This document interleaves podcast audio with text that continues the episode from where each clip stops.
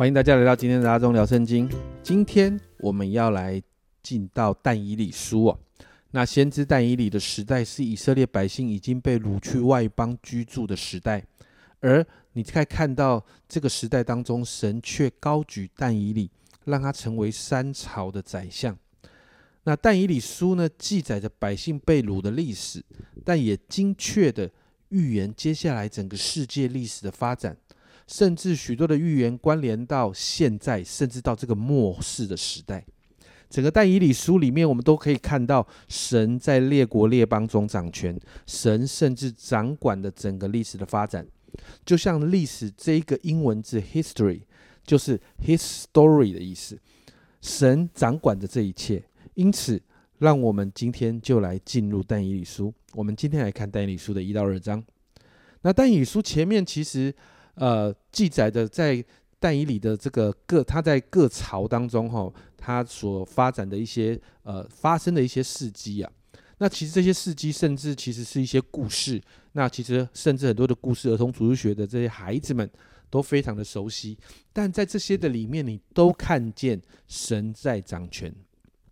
在第一章的里面，我们就看到记载着巴比伦王尼布甲尼撒将耶路撒冷围困。就如同先知耶利米所预言的这个惨况，耶路撒冷陷落，百姓被掳走，甚至圣殿被毁。那我们就看到后来经文缩小焦点到但以里跟他三个朋友身上。经文这里提到三到五节，王吩咐太监长雅斯毕拿从以色列人的宗室和贵胄中带带进几个人来，就是年少没有残疾，相貌俊美，通达各样学问。知识聪明具备，足能势力在王宫里的，要教他们加勒底的文字言语。王派定自己，将自己所用的膳和所饮所饮的酒，每日赐他们一份，养他们三年，满了三年，好叫他们在王面前势力。其实这是在当时，其实从亚述。就有这样的这样的习惯，因为帝国的版图太大，而且其实统治了不一样的民族跟不一样的一个啊不一样的一些国家，所以他们就会从这些国家民族里面提拔一些人上来，然后学习这个这个帝国的文化、帝国的文字，然后好接下来派定他们，甚至是管理许多呃这些呃各族各各族各地的这些事情，所以。才会有这样的一个呃背景。那对于犹太人来说，你知道这些外邦人的饮食习惯其实是不符合立位记律法的规定。但是现在被掳走了哈，他们寄人篱下，他们很难守着这样的规范。但是在第八节这个地方，你看到但以理却立志不以王的善和王所饮的酒玷污自己，所以求太监长容他不玷污自己。但以理做这件事情其实是危险的。但你看到他立志，他心里下了一个这样的决定，不要做这样的事情，所以神就让他们，你看到经文就这样说，神让他们经历一些特别的保守，甚甚至是有特别的怜悯，在这个太监长就说好，不然你们就吃素菜。这里的素菜不是我们华人所理解的那个，好像宗教拜拜或者是许愿的时候吃素的那种素菜。这里所谓的素菜是由植物。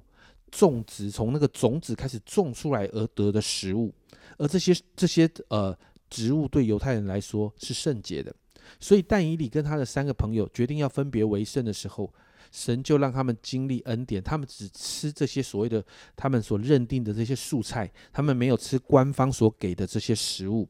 但圣经上说他们却长得比其他人更俊美，甚至在十七节这样说。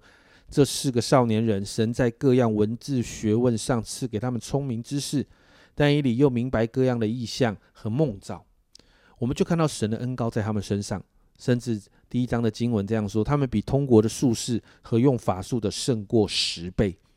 所以你看到有一个卓越的恩高就在他们身上。接着到了第二章呢，就记载了尼布甲尼撒王做了一个梦，要找人来解梦，但整个国家当中那些术士啦，用法术行邪术的。没有一个人知道王做了什么梦，也无法解梦，而王就下了这样的一个命令，在二章五节这里说：“你们若不将梦和梦的讲解告诉我，就必被凌迟哦。这个凌迟就是把手脚都砍断的意思哦。那你们的房屋必成为粪堆。所以就让这些术士哈，这些这些好像要解梦的这一群人陷入了一个大危机啊。那在这个危机的当中，经文就说到，最终那个护卫长就找到了但以理，而但以理跟他的朋友们就在祷告神，在那里祈求神的时候，十九节这里说到，这奥秘的事就在夜间异象中给但以理显明，但以理便称颂天上的神。接着你看到经文这样说，二十到二十二节，但以理说：“神的名是应当称颂的，从亘古直到永远，因为智慧能力都属乎神。他改变时候日期，废王立王，将智慧赐予智慧的人，将知识赐予聪明的人。他将他显明深奥隐秘的事，知道暗中所有光明也与他同居。”其实这三节是整个但以理书的核心，因为我们。接下来在看但以理书的时候，确实有很多奥秘难解的事情，甚至到现在，许多的圣经学者也无法确就这么确定就是这样。但是你也可以看到，就是他这个经文里面提到的那些时候、日期、废王、立王等等朝代的更迭，在但以理书里面你会看到，全在神的手中，整个世界的历史都在神的掌管里头。所以在这个经文里面，但以理就被带到。王的面前解梦，然后这个梦境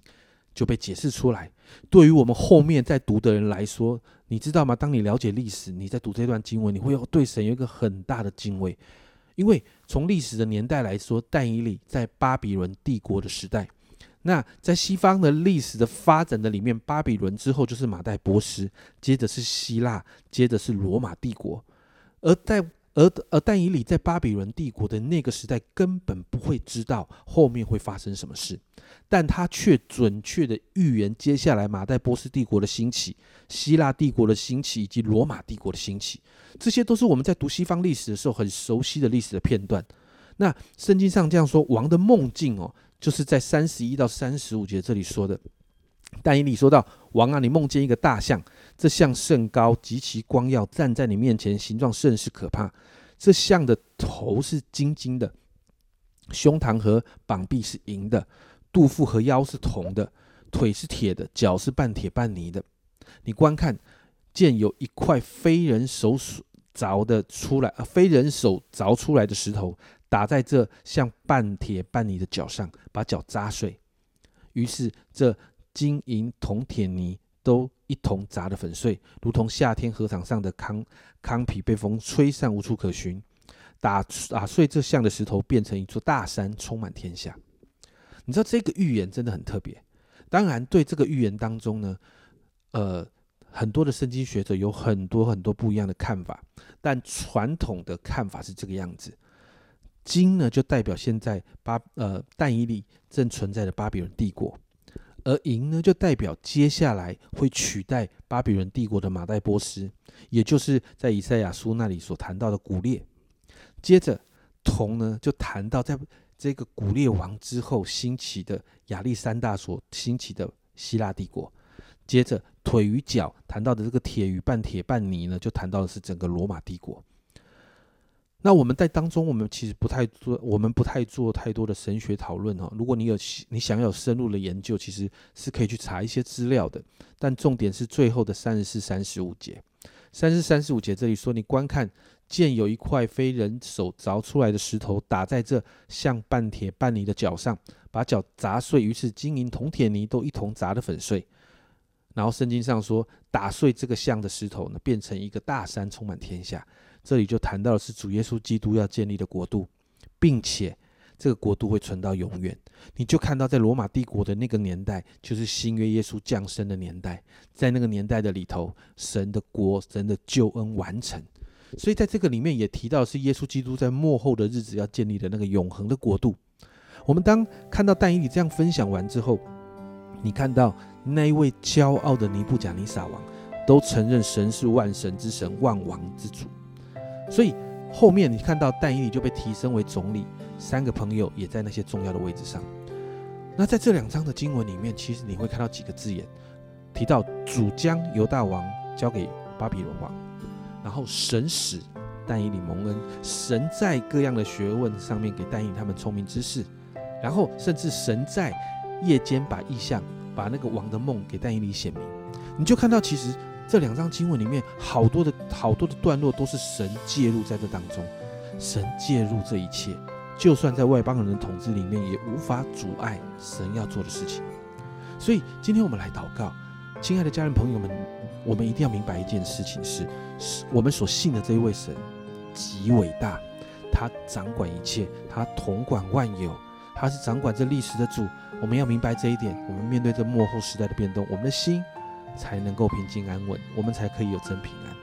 我们一起来祷告，主啊，是的，主啊，我们看见但以理书，我们心生敬畏，主啊，因为你就是那统管万有的主，主啊，因此我们向你来祷告，主啊，主啊，让我们真是赞美你，主啊，我们可以成为你的儿女，这是极大的恩典，主啊，我们就知道你掌管万有，因此，主啊，主啊，我们里面就有一个极深的平安，主啊，在这个幕后。变动、变动荡，主要许多混乱的状况的日子里头，主要我们知道你仍然掌权。谢谢主，主啊主啊，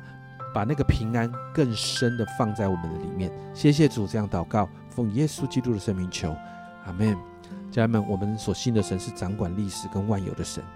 你一定要知道你所信的神有多伟大，因为所有的一切都在他的掌管跟掌握当中。这是阿忠聊圣经今天的分享。阿忠聊圣经，我们明天见。